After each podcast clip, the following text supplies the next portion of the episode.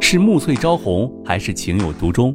从流水桃花到天荒地老，欢迎大家收听由喜马拉雅出品现代言情大戏《七月》，作者山歌，主播迟总，协众优秀 CV 诚意制作。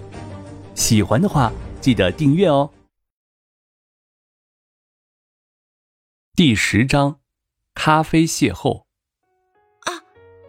女孩短促的惊叫了一声，连忙把咖啡拿得远了一些，然后不住的道歉：“对不起，对不起，对不起，我不是故意的。”说的又快又急，眼里隐隐有一抹惧意。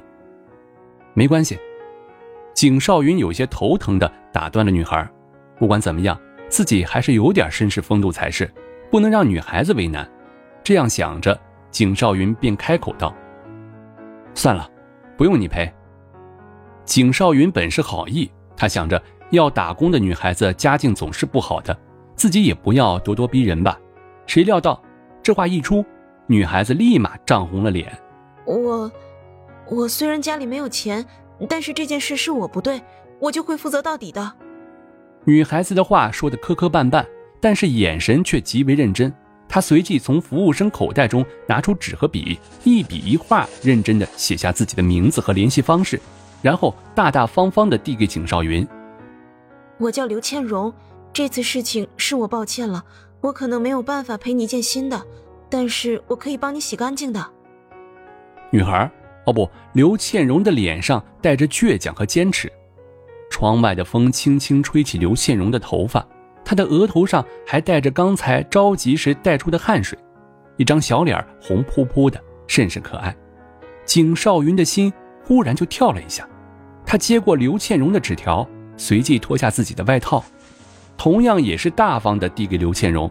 这个女孩子很要强，自己也应该尊重她才是。谢谢你。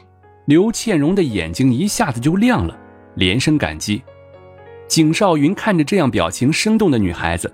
心里想的什么，好像都能通过表情表现出来。与其和爸妈安排的女生相比，还不如一辈子不要结婚。但如果是这样的女孩子，景少云的心里突然的浮现出一个大胆的想法，他不由自主的拽住刘倩荣的手臂。刘倩荣本来收好外套打算离开，猛地被景少云一拽，他脚下一个踉跄，有些不解的回头：“这位先生，还有什么事吗？” 被刘倩荣用无辜的眼神看着，景少云突然有几分不自然。他轻咳了一声，说道：“我叫景少云。”啊，景先生。刘倩荣从善如流的点点头。看到刘倩荣没有因为听到景氏的名头就变成像那些和他相亲的女人一样献媚的嘴脸，还是那副恬静淡然的表情，景少云就多了一份满意。你什么时候下班？景少云不知道该怎么开口，最终还是选择了一种含蓄的问法。刘倩荣有点犹豫，她抬眼看了一下挂在店里的时钟，我还有几分钟就下班了。景先生还有什么事吗？景少云闻言，老实说，你给我的感觉很舒服，所以我想和你多相处一会儿。景少云的表情很坦然，刘倩荣也点点头，好的。那景先生先等一会儿，我去换下衣服。刘倩荣出来的很快，她换上了自己的衣服，一件白色 T 恤和一件黑色外套，下身则是一条简单的牛仔裤，手里则拿着一个袋子，里面装着刚刚景少云脱下来的西装外套，整个人带着一股学生气。景少云又是眼前一亮，今天刘倩荣给他带来了太多惊喜，他觉得这次出来散步真是值了。两人并肩走出了咖啡厅，一出咖啡厅，刘倩荣便率先开了口，她有些不好意思：“刚刚我真是吓死了，你一身名牌，没想到这么宽容。”景少云闻言耸耸肩：“有钱并不能代表什么，我觉得并不是说我有钱我就高人一等了，每个人都是平等的。”刘倩荣有些感动：“你说的真好。”景少云微微笑了笑。我觉得像你们这样在外面打工的女孩子才值得我们尊重。刘倩荣看着景少云，微微入了神。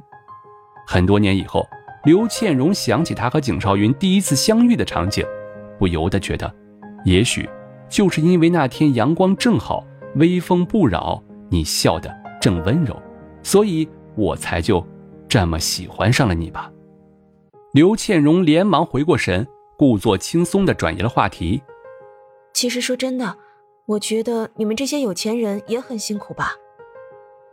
景少云扬了扬眉，没有正面回答道：“怎么说？”刘倩荣撇了撇嘴：“我就是觉得你们有钱了，亲近你们的人也多了，难免就会有为了钱接近你们的人，到时你们一定会很伤心吧。”刘倩荣并不会花言巧语，相反的，她说的很朴实，但恰恰是这样的话说到了景少云的心里。从这一句话开始，刘倩荣才真正的被景少云纳入眼眸底下。喂，倩倩，你最近忙什么呢？都见不到你人。陈娇娇说的有些哀怨。我，哎呀，真不知道怎么说，有些羞于启齿。娇娇，你说再等个一年，我就打算结婚了，找个踏踏实实的男人。这样过日子也挺不错的啊。突然说出这样一番话，刘倩荣有些囧。啊！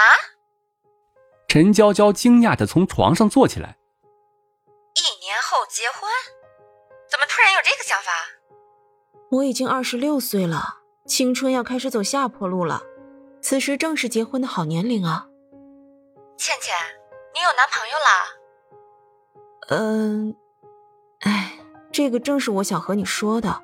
前段时间遇到了一个很谈得来的，他说新开了一家西餐厅，请我吃饭。我想让你帮我鉴定一下，怎么样啊？什么样的男人有那么大的魅力，能让我们倩倩春心萌动，起了结婚的念头？我不去看看是何方神圣，都对不起我自己那颗八卦的心。那我明天来你楼下等你。刘倩荣挂了电话，摸着自己的胸口，怎么提起他，都心跳加速。本集播讲完毕，感谢您的订阅收听，我们下集再见喽。